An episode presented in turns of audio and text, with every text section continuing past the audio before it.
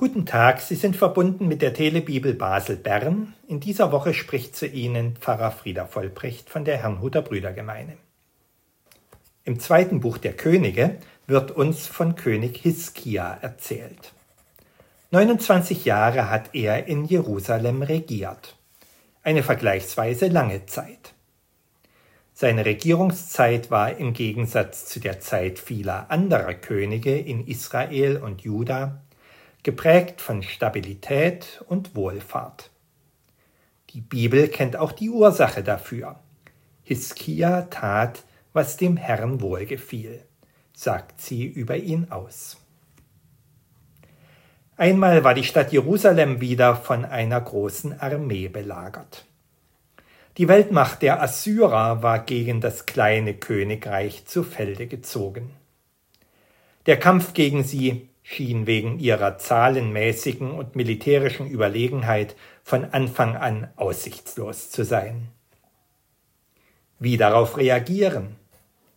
War es nicht das Beste, klein beizugeben und sich dem Diktat der Assyrer zu unterwerfen, um viele unschuldige Opfer zu vermeiden, auch um den Preis der eigenen Souveränität? Parallelen zu heutigem Geschehen und dem ungleichen Krieg zwischen der Weltmacht Russland und der vergleichsweise kleinen, um ihre Unabhängigkeit besorgten Ukraine drängen sich auf. In den mehr als zweieinhalbtausend Jahren, die seit unserer Geschichte in der Bibel vergangen sind, scheint sich im Umgang der militärisch starken und politisch mächtigen mit vergleichsweise schwachen, die in ihrem Interessengebiet liegen, wenig verändert zu haben. In der Bibel wird uns von einer überraschenden Wende erzählt. König Hiskia erhält von dem assyrischen Befehlshaber einen Brief mit einem Ultimatum zur Übergabe der Stadt. Als Hiskia den Brief gelesen hatte, ging er hinauf zum Hause des Herrn und breitete ihn aus vor dem Herrn. In seiner Ratlosigkeit, was die richtige Reaktion auf das Ultimatum sein könnte, sucht er Gottes Nähe.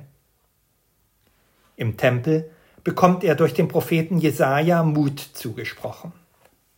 Gott selber würde eingreifen und den bewaffneten Konflikt auf unerwartete Weise entschärfen. Letzten Endes geschieht dies durch eine Seuche, die im Lager der Assyrer ausbricht und sie zum Abzug zwingt. Ein solches Ende des Konfliktes zwischen Russland und der Ukraine werden wir uns wohl kaum wünschen. Wir beten vielmehr dafür, dass er schnell zu einem Ende kommen möge, bei dem nicht noch mehr Menschen ihr Leben verlieren müssen, egal auf welcher Seite dass Gott aber eingreifen und auf unerwartete Weise wieder Frieden schaffen kann, dort, wo es nach menschlichem Ermessen keinen Ausweg gibt. Diese Hoffnung wollen auch wir heute nicht fallen lassen.